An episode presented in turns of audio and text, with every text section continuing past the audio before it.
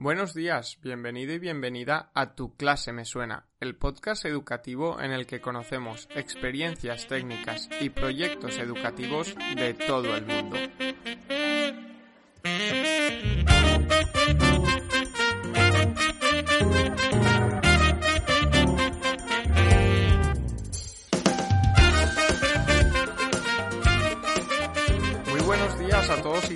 ¿Qué tal? ¿Cómo estáis? Comenzamos el episodio 123 que vamos a dedicar a hablar sobre la formación docente por medio de la organización Maestrico, una plataforma creada por Rubén Martínez y en la que se pueden encontrar cursos, webinars y otras herramientas para mejorar sobre todo nuestras competencias digitales como docentes. Pero como siempre, antes de escuchar a Rubén y conocer el proyecto Maestrico, recordaros que en sonproyecte.com tenéis una comunidad educativa con experiencias, proyectos y recursos que nos ayudan a mejorar nuestra práctica docente y a inspirarnos para seguir haciendo de nuestras clases algo más efectivo. En la web, repito, sonproyecte.com encontraréis también herramientas educativas con su explicación sobre su uso y tutoriales sobre estas herramientas. Una vez más, sonproyecte.com. Y ahora sí que sí, vamos a escuchar la charla entre Rubén y Salva que seguro nos deja muchos aprendizajes e inspiración. Esperamos que os guste y os aporte.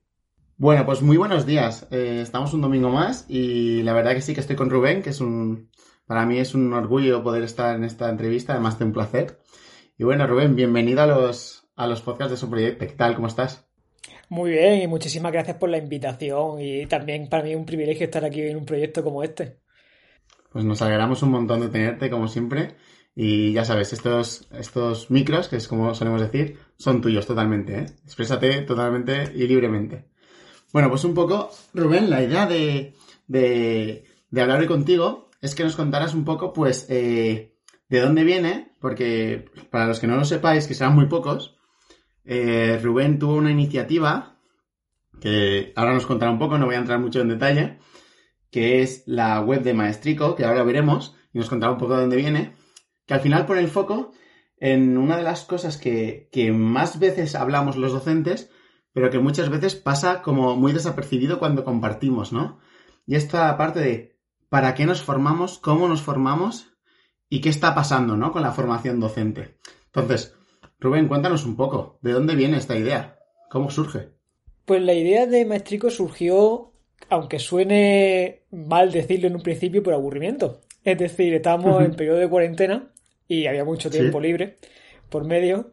Entonces decidí, porque yo vengo de una familia de maestros y vi lo que supuso esa cuarentena para ellos, ¿no? De gente que no estaba acostumbrada ni siquiera a encender el ordenador a pasar al extremo completo, totalmente contrario, y tener que relacionarse con el ordenador. Entonces decidí, pues mira, ¿por qué no enciendo la cámara y grabo simplemente vídeos muy sencillitos, de instrucciones muy sencillitas, de herramientas mínimas y muy necesarias para esos tiempos de cuarentena? Para mi sorpresa tuvo mucha repercusión. eh, se consiguió muchísimos suscriptores de ese canal de YouTube en muy poco tiempo y especialmente también en Latinoamérica tuvimos un gran impacto y a raíz de eso surgió todo. Es decir, a mí siempre me gusta decirlo que surgió por principio por aburrimiento, aunque realmente fue con el objetivo de ayudar, ¿no? Yo creo que este tipo de iniciativas iban a surgir tarde o pronto, en este caso. En este caso fue más pronto y luego le dimos forma, porque sí queríamos intentar darle como ese empujón de voy a montar un curso. Nosotros empezamos con las herramientas de Google y quisimos montar un curso con todos los vídeos que teníamos a raíz de eso, en torno a esas herramientas, para que los profesores se pudiesen formar con nosotros de forma gratuita en ese uso mínimo que necesitaban para su día a día. El objetivo era ayudarles en su día a día, al fin de cuentas. Bueno, y a partir de, bueno, ese aburrimiento, ¿no? Ese momento pandémico que pasamos, que ahora estamos en el, como en el post-pandémico, ¿no?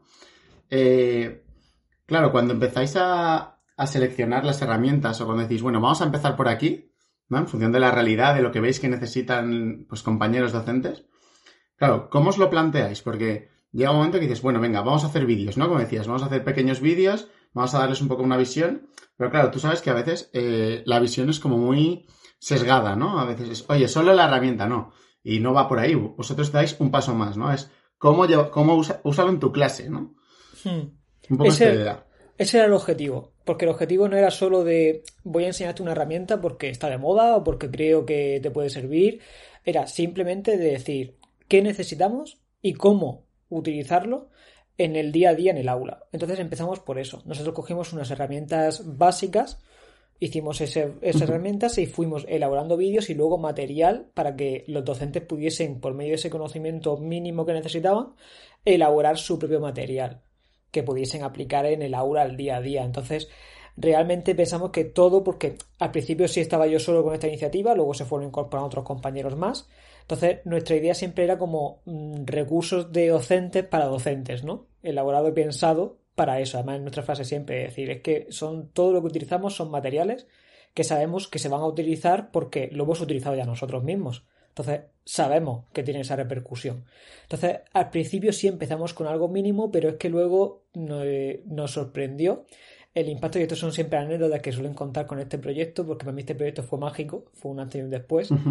Nos encontramos docentes que podemos decir que son como más, no han nacido en la era digital, es decir, no tiene nada que ver con la era digital, pero le gustó ese contacto con la tecnología y dijeron, oye, pues yo a partir de ahora, ya después del tiempo de post-COVID, post-cuarentena y tal, mm, ¿por qué no? Voy a incorporarlo en mi aula. Entonces, esos mismos docentes que podemos decir que, eran, que son mayores, que no tienen por qué tener ese interés por la tecnología, fueron los que más demandaban. Es decir, sorprendentemente fueran esos, esos docentes que podemos decir que están entre la franja de los cincuenta y pico, sesenta años, que ya están a punto de prejubilarse o de jubilarse, fueron los que tenían mayor interés.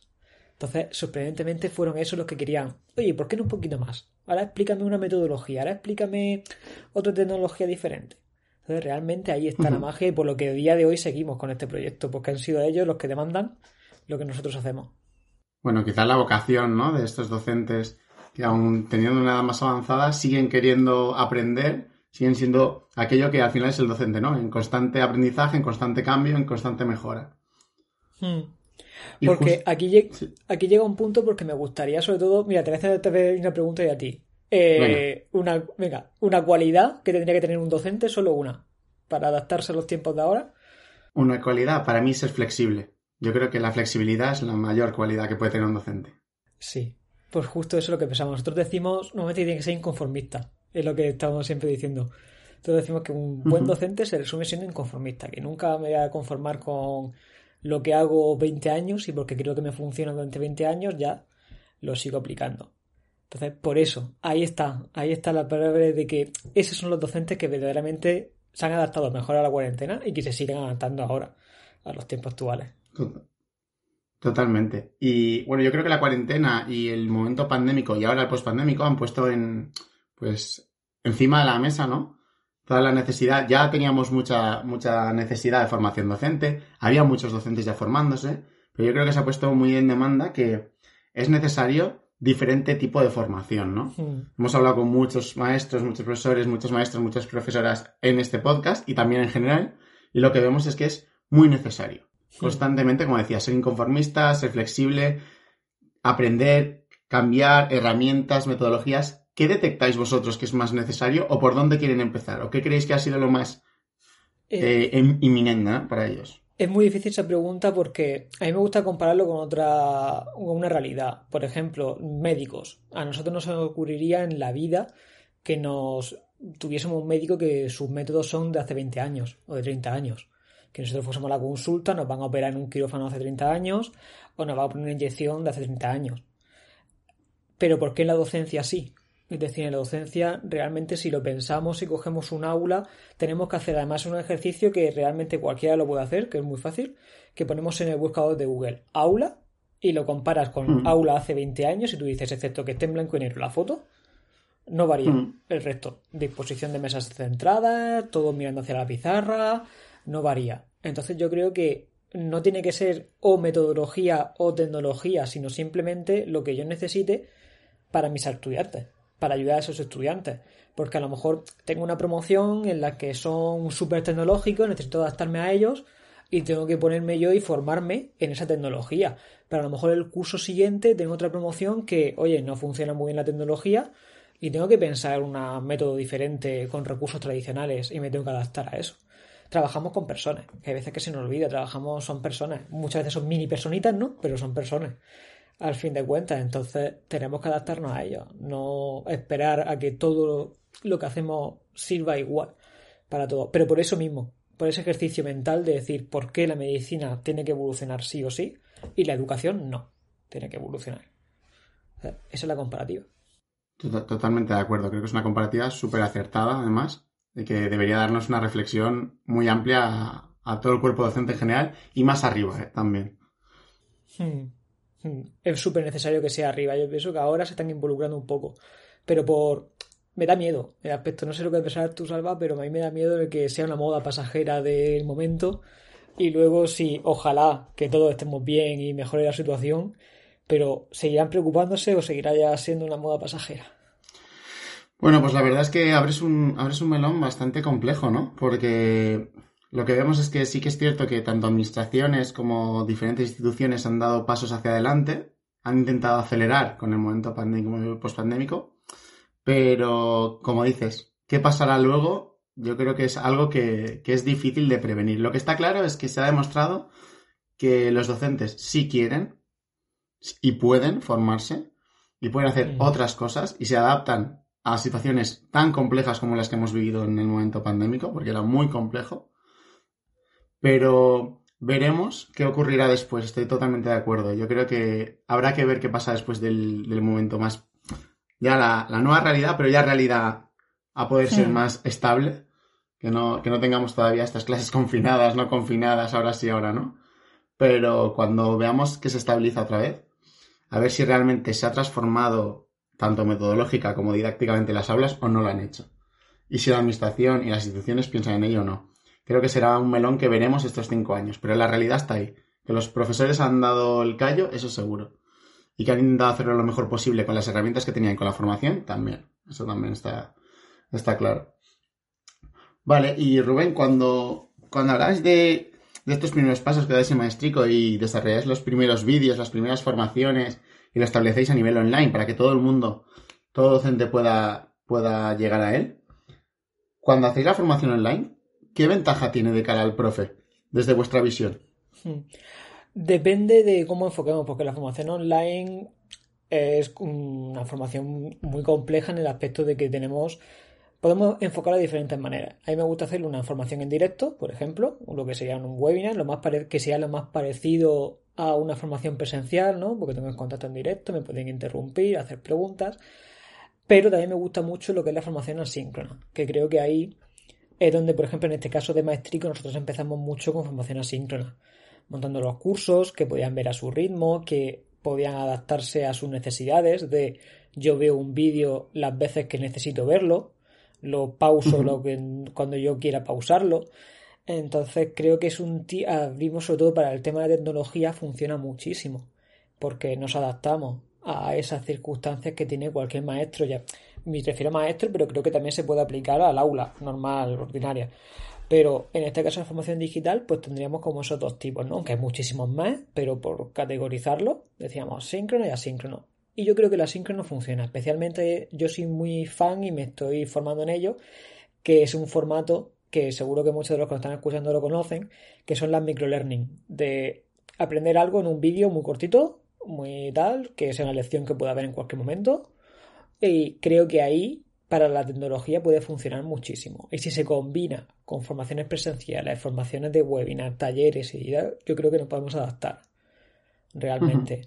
Podríamos decir que eso, esto ya sí podemos debatir aparte, pero que yo creo que personalmente los conocimientos más técnicos de uso de una herramienta o cual se podría dar por medio de vídeo y lo que es aplicarlo en una sesión presencial o presencial virtual en cualquier momento. Totalmente de acuerdo. Yo creo que al final, como dices, la parte que es más el uso de la herramienta o de las herramientas sí puede trabajarse mucho más en micropíldoras, como dices, al final que lo puedan trabajar, que lo puedas ver todas las veces que necesites, porque cada uno tenemos un ritmo. Pero sí que creo que es muy importante la parte síncrona, bien sea en digital, como decías, en webinars, o bien sea presencial, porque creo que es donde el profe pregunta, ¿no? Y cuando el profe pregunta, es como cuando los alumnos, si un alumno pregunta es por algo, no pregunta por, Es ese momento en el que realmente está predispuesto a aprender, ¿no? Entonces creo que a veces eso es lo que nos ocurre en las formaciones, que vemos muchos, vemos muchos vídeos, hacemos muchas... Pero ese momento del cara a cara o incluso por el webinar de, oye, tú lo has usado, venga, ¿y qué te ha pasado, no? Porque muchas veces decimos, estas son las herramientas, estas son las metodologías, pero ¿qué te ha pasado a ti? Yo creo que ese es el punto que marca la diferencia. No sé si estás de acuerdo con esto.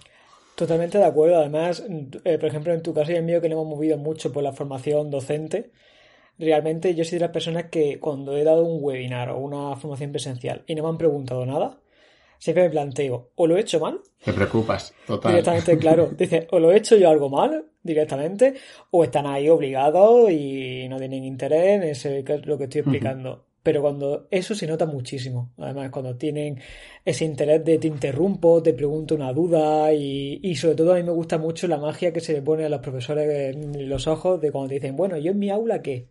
¿Sabes? Es decir, yo tengo un alumno que se llama, se llama Pepito y esto cómo lo hago con Pepito. ¿Sabes? Entonces dices tú, esto funciona, esto va bien. Pero si tienes un silencio, es que es horrible, es horrible, es horrible total. totalmente, totalmente. Y hemos hablado un poco de, dónde nace, ¿no? O de cuál es el origen de, de Maestrico, pero ¿y ahora dónde está Maestrico? Porque ya hemos pasado la fase más dura del, momento pandémico, que es cuando crece, ¿no? Cuando nace y hmm. cuando evoluciona también. ¿Y ahora qué hace Maestrico? ¿Cuál es el objetivo ahora? ¿Hacia dónde vais?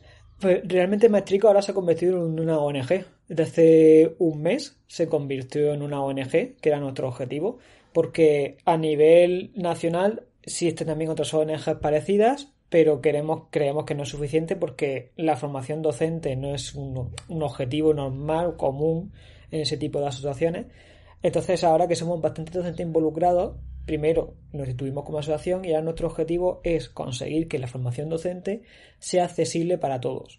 Es decir, que no tenga que eh, costearme una formación que, mi, que un docente no puede decir es que no me formo porque me cuesta mucho dinero o me requiere muchísimo tiempo. Nuestro objetivo es, vamos a dejar la información, Damos información de cualquier tipo, con cursos asíncronos, con vídeos, con webinar, con, en directo, con talleres, para que el docente escoja cuál me interesa a mí más y cuál es mi forma de aprender más cómodo. Si quiere escoger, si quiere hacerlos todos, sería estupendísimo, pero si quiere escoger, que pueda escoger y que continuamos con este proyecto. Ah, entonces, ahora mismo estamos ampliando nuestras redes. Trabajamos con otros ONGs de otros países, en este caso mucho, que a lo mejor algunos de los que nos escuchan la conocen, ONG Mentor de Bolivia, por ejemplo.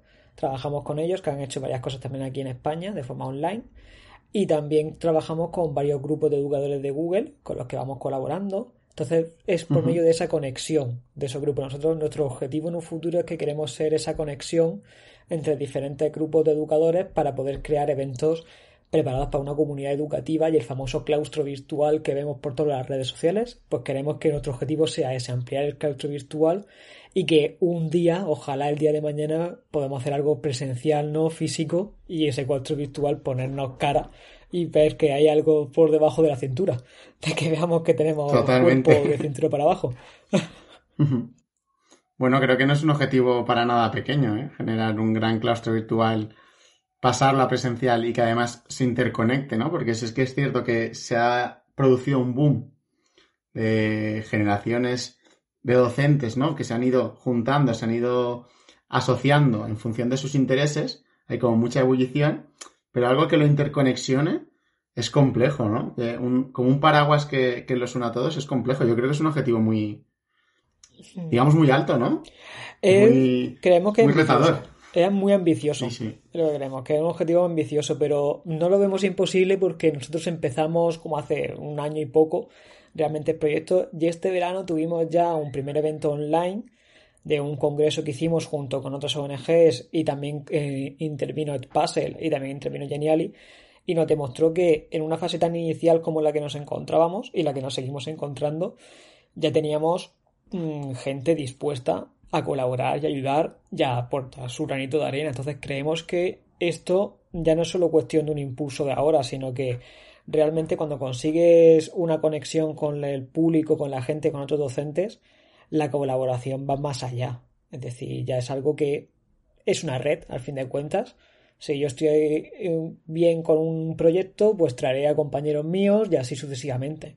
Entonces se va extendiendo esa red. Totalmente. Y cuando hablabas que, trabajáis con otras ONGs, ¿no? De diferentes, incluso de diferentes países, eh, por te, hago dos preguntas, ¿no? Em, la primera es un poco, ¿cuál es la visión de estas ONGs junto con vosotros, ¿no? Que también os organizáis como ONG, porque el objetivo, trasladar que la formación docente sea algo natural, ¿no? Que la gente se forme, que los docentes se formen y lo tengan accesible. Pero, claro, son visiones muy diferentes, ¿no? Porque de diferentes países, en diferentes zonas, en diferentes contextos, ¿cómo, cómo veis esta, cómo lo interpretáis, ¿no? Dentro de esta visión. Porque yo creo que la educación es un es algo que nos preocupa a todos, independientemente del país en el que nos encontremos, pero es algo que nos preocupa a todos. Y sabemos que el docente se tiene que formar, es decir, realmente tenemos que actualizarnos, adaptarnos de forma continua. Entonces es el punto en común que tenemos. Sabemos todos que tenemos que adaptarnos, que apoyar nuestro granito de arena en ese progreso que necesitamos que tenga la educación. Entonces realmente ahí está el eje. Es decir, dentro de los grupos de educadores con los que nos movemos igual. Ellos quieren ayudar a otros compañeros a su formación. Pues nosotros lo mismo. Entonces, cuando tenemos ese punto en común, luego lo difícil es ponerte de acuerdo en qué parte quieres formar, ¿no? Ahí está lo complejo de porque luego yo quiero formarle en metodología, hay otros que quieren formarles en TIC, otros en ambas y ahí está. Pero hay tiempo de todo. Para eso están luego crear congresos, crear eventos, crear vídeos, crear tal. Entonces hay tiempo de todo realmente para eso. Porque es lo que queremos, de que realmente yo cuando pisaba un aula con otros docentes me decían que claro, no me puedo formar si no voy de nuevo a la universidad o si no voy de nuevo a hacer un curso en tal que no sepan que la universidad y todo ese tipo de también otro tipo de empresas es una opción para formarte, pero que no es la única con la que te puedes formar. Entonces, queremos eso y creo que ese objetivo es que se comparte con casi todas las personas con las que colaboramos, realmente. Comentabas también que, que habían como diferentes focos, ¿no? Gente que ponía más el foco en la metodología, gente que ponía más el foco en TICS, gente que trabajaba en ambas. A nivel de percepción, te pregunto a dos niveles, a nivel España y a nivel luego eh, contexto mundial, ¿no? Porque como trabajáis con diferentes países, eh, a nivel España, ¿cuáles crees que son las o los objetivos más claros a nivel de formación y luego a nivel a nivel mundial? ¿Cómo lo percibís? Hay diferencias, si no las hay. Yo creo que necesitamos mucho cambiar en general a nivel mundial lo que son métodos de aprendizaje adaptar nuestra metodología y cambiar. Porque a mí me gusta una frase que nos dijo un docente que era real, que me hizo reflexionar mucho en una formación, que decía, ¿por qué siempre la innovación se relaciona a TIC? ¿No? Es decir, siempre si pensamos, pues los ganadores de premios de innovación o empresas, todo es TIC, TIC, TIC. Y, y no tiene por qué. Es decir, un docente puede ser el mayor innovador del mundo porque te ha hecho una clase con unas piedras que tenía al lado del colegio y te ha hecho una clase con esas piedras y no ha encendido un ordenador. Ni tiene necesidad de encenderlo. Entonces, por eso yo creo que es cambiar el método. Es decir, cambiar el método y la forma en la que damos clase. Por eso digo que a nivel global sí necesitamos eso. Y ya la tecnología es una herramienta más. Es decir, hace unos años teníamos el libro de texto, que era una herramienta de apoyo. Tenemos el papel y el boli que nos sirve para escribir y la tecnología pues otra cosa más que nos puede ayudar a alcanzarlo. Pero no es imprescindible su utilización. Es una ayuda. Igual que nosotros podemos dar una clase sin una pizarra y sin una tiza, pues igual podemos dar una clase sin un ordenador y sin una tablet. ¿Que nos ayuda? Sí, pero que no es imprescindible. Está claro. Bueno, pues quizás es lo más complejo, ¿no? Siempre cómo integrar la tecnología en, el proceso de enseñanza-aprendizaje y que realmente tenga valor el uso que se le ha dado, porque sabes que muchas veces, y lo verás mil veces, a veces la tecnología simplemente es una cosa más que está establecida ahí que metemos un poco con calzador. Por, no, es que tengo que dar dos, tengo que introducir dos veces la tecnología en mi aula. No, al final, como dices, no ese es el objetivo. El objetivo es que realmente te ayude. Si no te ayuda, es que quizás no, es, no, no lo estamos haciendo bien o metodológicamente no te está aportando como lo estás llevando a cabo. Claro. Hmm. Es que es eso mismo, porque además tenemos que pensar en contextos que no haya conexión a internet, un colegio rural, cualquier cosa que no haya conexión, pues no tiene por qué. Sí tenemos que enseñar habilidades. Yo creo que normalmente nuestro trabajo de, con la tecnología tiene que ir más centrado a habilidades. Porque ahora mismo toda la gente que nos escuche, que tenga niños pequeños, sabrá que nacen con un ordenador debajo del brazo. Bueno, ahora un móvil, ¿no? Ya el ordenador se queda antiguado. Con un móvil debajo del brazo y buscan internet más rápido que nosotros sabe, nos pegan 2.000 vueltas a todos, pero luego tienes que saber mm, la información que ellos reciben, descartar de cuál es verdad, cuál es no, cómo buscar la información que necesito, dónde buscar esa información que necesito. Entonces, realmente yo creo que la tecnología tiene que ir por ahí. Es decir, no enseñarles al niño la herramienta en sí, sino para qué me sirve a mí esta herramienta en mi día a día o en mi futuro laboral o lo que sea. El para qué, que es lo que creo que nos tenemos que preguntar mucho. No solo por la moda, que luego ven muchos profesores de yo es que voy a introducir un Kahoot en mi aula y ya con eso ya, uff, ya estoy innovando que no vean. Bueno, ¿qué te varía a ti el Kahoot de un test? ¿Qué te supone a ti? ¿Qué le supone a tus alumnos realmente? Ahí está la pregunta clave. Y siguiendo un poco en esa, en esa línea, eh, Rubén, cuando si yo te preguntara, oye, ¿cuál es el reto que le que ves en la formación docente actual? Si dijeras, oye, mira, es que para mí este es el, el super reto que tenemos que conseguir llevar a cabo, ¿no? Entre, pues, con eh, acciones como maestrico o como diferentes acciones, ¿no? Pero este es el reto que tenemos que conseguir. ¿Cuál sería para ti? Hmm. Ahí viéndolo desde el punto de vista de formador, ¿no? De persona que eh, ayuda a otros profesores, diría que sería despertar esa motivación, ¿no? El reto. Que parece que es la frase típica, ¿no? Porque es la que escuchamos siempre, motivación, motivación, motivación, pero es que realmente es eso, eh, despertar la motivación del profesor para que vea, bueno, yo estoy en este curso, estoy aprendiendo esto, pero ¿para qué me va a servir a mí y qué me implica esa utilización? Entonces, ahí es donde está nuestro reto, enseñarle que, mira, lo que te voy a enseñar te va a, te va a servir en tu aula para X objetivos que tú mismo te vas a marcar. Entonces, ahí está, ese, y sobre todo despertarles ya, que eso ya sería otro nivel, ¿no? Que es más complejo, el sentimiento de curiosidad, ¿no? De indagar, porque nosotros como formadores normalmente estamos en un aula, como máximo vamos a poner una semana, y ya creo que es mucho tiempo, ¿no? Estar en una aula con ellos una semana. Y luego nos vamos. Es decir, luego acabas tu curso, acabas tu formación y te vas. Y cómo sabes luego que lo que tú has enseñado les sirve realmente, porque tú te has ido ya.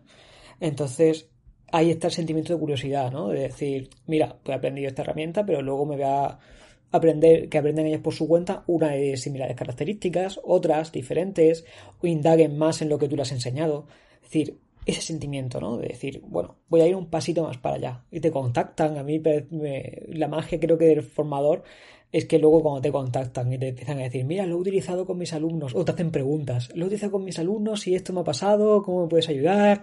Y tal. Ahí está eso.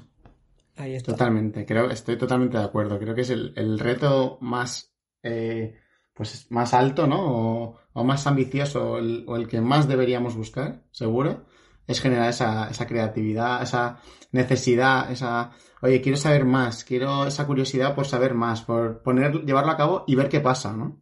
Y hmm. creo que es algo que, que, es innato en la educación y que es algo que deberíamos aprender muchas veces de los alumnos, ¿no?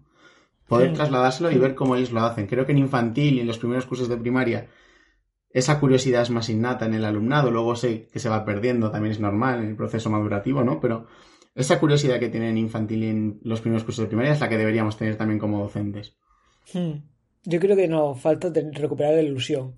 La ilusión de, eso, de estar ahí con ellos y además que yo pienso que el docente, a mí un profesor que me marcó mucho en la universidad, una frase que utilizaba, era que el docente tiene que ser el primer niño que esté en el aula realmente y el primer y imaginártelo. Yo no suelo imaginar, a mis alumnos les gustará, y dice, bueno, pregúntale a tu yo niño, ¿no? De, ¿A ti te gustaría? Entonces, ahí, ese sentimiento, que es lo, es lo bonito, es lo bonito. Los profesores que no tienen vergüenza, que se meten dentro del aula, y además eso es que lo ves. Incluso luego entrar a una clase y ver la disposición que tienen en la clase, sabes perfectamente lo que te vas a encontrar. ¿Qué tipo de profesor es? ¿Qué va a pasar? Como totalmente de acuerdo. Hmm. Como y a nivel... Sí, dime, dime. Es decir, como anécdota me pasó a mí en un aula de, de profesores que yo fui a hacer una formación y pasé a aulas normales, tradicionales de siempre, y de repente pasaba a un aula en el que escuchaba muchos jaleos de fondo en la clase y decía, no hay profesor dentro. Es decir, pensaba, digo, no hay. Además, no, un compañero y yo nos arrimamos corriendo al aula, no hay. Y es que abrimos la puerta y es que el profesor estaba sentado en el centro de la clase con todos los demás alumnos alrededor y era uno más. Es decir, estaba ahí sentado y dice, no, que ¿por qué voy a estar en mi mesa? ¿Sabes? Es decir, Totalmente. Súper curioso, a veces simplemente con la disposición del aula o con, con, dónde se sienta, dónde se sitúa, cambia absolutamente cómo se desarrolla la clase, ¿no? Es, es total, es mágico al final. Total, total. Bueno, y Rubén, por, por cerrar un poco la, el podcast, eh, una de las preguntas que hacemos a todos los invitados es, pues ya empezabas un poco a lanzar la, la, la idea, ¿no? ¿Qué maestro o qué maestra fueron los que te marcaron en tu vida? Puede ser bien de la universidad, puede ser del colegio, de tu etapa como estudiante en el colegio, pero ¿qué maestro fue el que te marcó la diferencia en tu, en tu infancia o en tu, en tu etapa estudiante? Yo tengo dos, no puedo elegir. Ahí tengo dos, ¿no? Venga. Tengo uno especialmente en mi época de instituto, que era un profesor de historia, una profesora en este caso de historia, que nos explicaba la historia con obras de teatro. Es decir, ella teatrizaba lo que era la historia. Entonces, una asignatura que normalmente es, sobre todo para alumnos de secundaria, bachillerato más tediosa, que no me gusta, que tal. Claro, ver que cada clase era una obra de teatro, pues era fascinante y no se te olvidaba ni una sola clase. Es decir, es que entrabas en plan y además te lo explicaba como si fuese capítulo de una serie. Es decir, tal, y, dice, y la siguiente clase nos enteraremos de lo siguiente que va a ocurrir y tal. Entonces, claro, te quedabas a ver, entonces a mí me encantaba. Yo lo veía y yo recuerdo esas clases con un cariño de brutal. Y luego, en la universidad, yo en la universidad eh, me pasé una época de frustración en el aspecto de que eh, veía muchas clases tradicionales, ¿no? Digo, estoy estudiando magisterio, estoy estudiando educación, me esperaba una asignatura de más de creatividad, ¿no? Hasta que llegué a cuarto y en cuarto me encontré un profesor que rompía con todo lo establecido, es decir, no utilizaba apuntes, no utilizaba libros de texto, nos recreaba situaciones de aulas reales y nos hacía mucho plantearnos sobre todo la atención a la diversidad del alumnado, que muchas veces nos olvidamos que tenemos mucha diversidad en la clase. Entonces nos hacía plantearnos ese tipo de cosas y a mí me encantaba. Ese profesor me supuso también un antes y un después en mi trayectoria e hizo que me guste lo que estoy haciendo actualmente. Es decir, de ayudar a otros docentes a plantearse esas mismas preguntas y a irte de la sesión en la que estás con una pregunta en la cabeza que realmente te lleva a la reflexión posterior, que creo que es lo que nos falta ahora mismo en la educación. Es decir, para mí un café en una sala de profesores en el que te plantees problemas que tengas en el aula y entre todos nos ayudemos a resolverlo o nos preocupemos simplemente por ese problema, creo que ahí es un foco que necesitamos recuperar y que se debe promover por compañerismo y por progresar la educación, realmente. Total, creo que, que cierra genialmente este, este podcast, justo esta última reflexión que lanza Rubén. Y es el, el de los espacios y la necesidad de espacios para compartir cosas que nos preocupan en el aula, cosas que nos han funcionado, cosas que no. Oye, que quiero hacer esto y no sé ni cómo empezar, cómo me ayudáis, qué os, ocurre, ¿no? Esa generación de, pues que en otras, eh, en otros trabajos como que está muy establecido, pero que en el nuestro, que se basa muchas veces en esto, en probar, en equivocarnos, pues parece que es como, no, no, no lo hagamos por si acaso, ¿no? Oye, compartamos, no pasa nada, ninguno va a, juzgarte porque lo hagas mejor o peor, simplemente es, pues, intentarlo, ¿no? Intentar, probar. Oye, tú lo has hecho, hombre, yo no lo he hecho, pero sé no sé quién que sí que lo ha hecho y te lo puedo contar. Esta generación de, de contactos al final y de experiencias, ¿no? Que al final es lo que marca la diferencia en educación. Estoy totalmente de acuerdo con esta hmm. parte. Hmm. Y el modo de reflexión es esa, para los espectadores lo mismo, plantearse preguntas y la necesidad de recuperar esos espacios y perder ese miedo. Yo pienso que cuando queremos innovar, ya sea, y me refiero a innovar metodológicamente, tecnológicamente, ambas, lo que queramos, si lo hacemos acompañados da menos miedo, realmente. Que tengamos un respaldo detrás da mucho menos miedo. Seguro. Pues eh, Rubén, muchísimas gracias por estar con nosotros hoy. Creo que ha sido, pues como dices, un podcast para reflexionar, para pensar y sobre todo para animar a la gente tanto a entrar en Maestrico Seguro y, formarse y a seguir formándose en todos los canales, en todas las comunicaciones, en todas las redes que puedan, porque al final este esta es la labor, tanto de nosotros como formadores, como docentes, como en general de la educación, que todo el mundo que trabaje en ella se forme. Hmm. Y a vosotros yo también agradeceros la invitación y esperar a la siguiente, que me invitéis también a otro podcast. Pues más que invitado. Muchísimas gracias, Rubén. A ti, un saludo. Chao. Aquí ponemos punto y final a la charla con Rubén. De parte de todo el equipo, Rubén, muchísimas gracias y como viene siendo costumbre, vamos con las tres ideas finales que hemos obtenido en el episodio. La primera idea es la que ha comentado Rubén acerca del análisis y la reflexión sobre qué necesitamos y cómo lo podemos llevar a cabo en el aula. Una vez sepamos todo esto, podemos formarnos para tener las competencias y aplicarlo en clase creando, si es necesario, nuestros propios materiales. La segunda es inconformismo y flexibilidad de los docentes, pero ojo, inconformismo visto desde el punto de vista positivo, es decir, eh, la ambición para siempre querer hacer cosas un poquito mejor, ir mejorando día a día, curso a curso y querer seguir aprendiendo. Todo esto nos lleva a seguir mejorando y ser mucho más flexibles para adaptarnos en los tiempos, el grupo de estudiantes, etc., utilizando la gran diversidad de competencias y herramientas que hemos ido aprendiendo a lo largo de nuestra trayectoria. Y la tercera idea, que es una de las que más nos gusta, es tener la educación como base común. Ligada a la anterior es esa formación continua que nos ayuda a mejorar, pero también el apoyo entre unos docentes y otros para que ese proceso de mejora se multiplique y además sea mucho más nutritivo y llevadero. Ya veis que es súper importante formarnos y trabajar cooperativamente, ¿no? Se hace mucho más cómodo y nos aporta muchísimo más trabajar con otros y otras docentes. Y con esto acabamos, no sin antes daros las gracias a los que cada domingo nos escucháis, a los que os suscribís a Spotify, a iTunes y a iVoox, y a todos y todas los que cada día ponéis vuestro granito de arena en la mejora de la educación. Nos escuchamos el domingo que viene. Hasta entonces recordad que compartiendo mejoramos la educación.